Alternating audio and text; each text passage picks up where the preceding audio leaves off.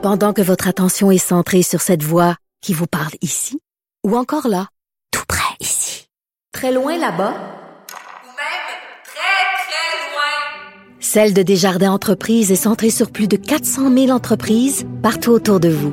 Depuis plus de 120 ans, nos équipes dédiées accompagnent les entrepreneurs d'ici à chaque étape pour qu'ils puissent rester centrés sur ce qui compte, la croissance de leur entreprise.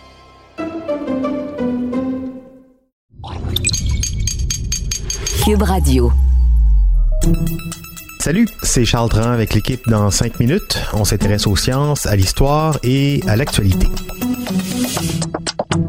Aujourd'hui, on parle de plastique, des emballages alimentaires en plastique. Bien sûr, euh, ils ont mauvaise réputation, mais la méritent-ils toujours cette réputation défavorable?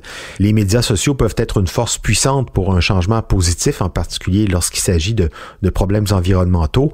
Un exemple parfait, c'est la volonté d'endiguer l'usage de plastique à usage unique, notamment les accessoires et emballages alimentaires. On a pu mesurer leur efficacité pour sensibiliser la population. Souvenez-vous de, la tortue mer avec une paille dans le nez euh, ou les poissons coincés dans des anneaux en plastique euh, pour les canettes de bière. On l'a bien démonisé, ce plastique à usage unique. Cela dit, il avait des avantages insoupçonnés jusqu'à tout récemment et qui mériteraient d'être entendus au moins pour permettre de trouver des alternatives équivalentes. Voici Il y jeté on a vécu une grande vague de changements en ce qui est trait à l'utilisation du plastique durant les dernières années. D'ailleurs, en août dernier, la ville de Montréal a déposé son règlement visant à bannir les plastiques à usage unique dans la métropole dès le 1er mars 2023 et les sacs de plastique à partir de septembre 2022. Mais il est possible que ce genre de geste bien intentionné, basé sur des messages simples et adaptés aux médias sociaux, puisse avoir des conséquences inattendues.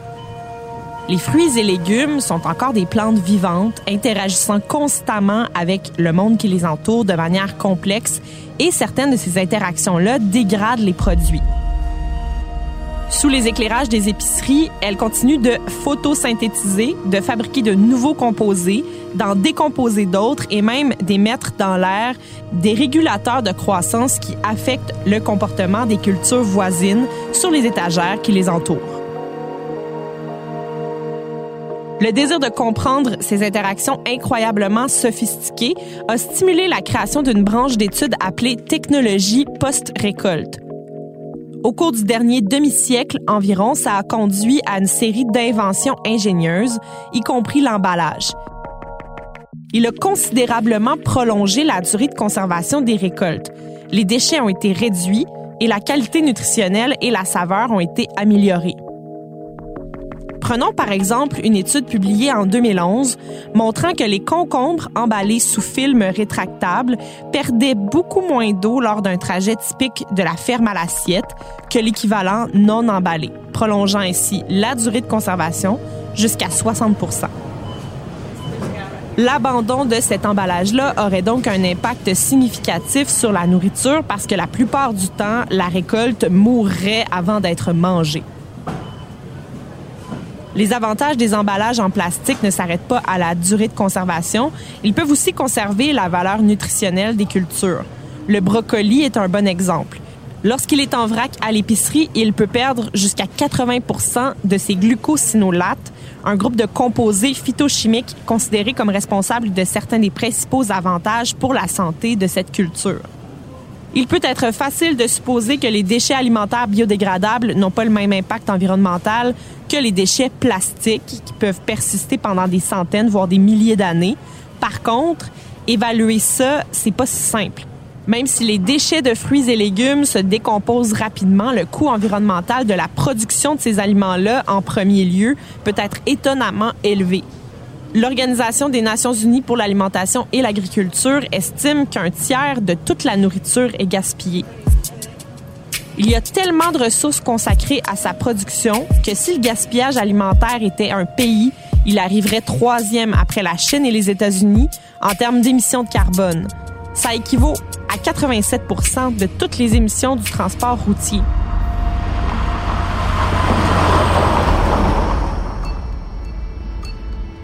Sur la base de ces statistiques, la culture de cette nourriture gaspillée nécessite près de 13% des terres agricoles de la planète. Et si tous les déchets étaient évités, ça suffirait à nourrir 2 milliards de personnes. Bien sûr, comparer des mesures telles que les émissions de carbone et l'utilisation des terres avec la pollution due au plastique, c'est comme comparer des pommes et des oranges, mais étant donné l'importance du problème, certaines recherches ont tenté de calculer l'effet net de tout ça. Une étude récente des laboratoires fédéraux suisses pour la science et la technologie des matériaux, publiée avant l'examen formel par les pairs, a examiné la production de concombres et a révélé que les emballages en plastique n'étaient responsables que de 1% de l'impact environnemental total de cet aliment-là. Mais chaque concombre qui a dû être jeté parce qu'il s'est détérioré a un impact environnemental net de 93 emballages en plastique. L'étude a conclu que dans le contexte de la réduction du gaspillage alimentaire, le plastique était bénéfique. En prolongeant la durée de conservation, le bénéfice environnemental net d'emballer les concombres était 4,9 fois plus élevé que de ne pas le faire. Dans le magazine scientifique New Scientist, le botaniste James Wong se demande si, étant donné les avantages évidents de l'utilisation de certains emballages en plastique sur certaines cultures, nous devrions abandonner l'idée d'interdiction générale et plutôt examiner quels types sont réellement bénéfiques pour la durée de conservation et donc pour la planète, et lesquels sont simplement là pour la commercialisation ou la présentation. Et qu'en est-il d'une troisième approche consistant à passer à des emballages alternatifs, plus recyclables ou peut-être même biodégradables? Pour les cas où le plastique joue un rôle utile, plutôt que de l'abandonner complètement? Ça vaut la peine de se poser la question. Ouais, les emballages alternatifs, c'est clairement un sujet d'intérêt et l'occasion de voir très fréquemment beaucoup d'innovations. Un autre avantage du plastique d'emballage quand on parle de fruits, de légumes, c'est sa transparence. D'un point de vue marketing, ça permet plus qu'un sac en papier de voir l'apparence des fruits et des légumes qu'on s'apprête à acheter et ça, c'est un gros facteur dans le choix des emballages. On peut aussi faire comme on le fait de plus en plus, c'est-à-dire de revenir encore à plus grande échelle aux méthodes ancestrales, le vrac. Hein? Maintenant qu'on on sait que la COVID se transmet beaucoup plus par le biais d'aérosols. Merci Élie Jeté, c'était en cinq minutes.